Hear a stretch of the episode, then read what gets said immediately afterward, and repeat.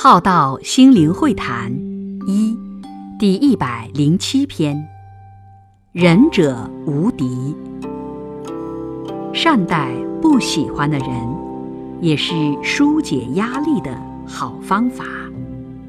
因为心量扩大了，内在有更大的空间了，所以更大的空间使自己疏解压力了。不是打败敌人才会没有压力，而是将敌人化为朋友，就没有了敌人。如此，仁者无敌。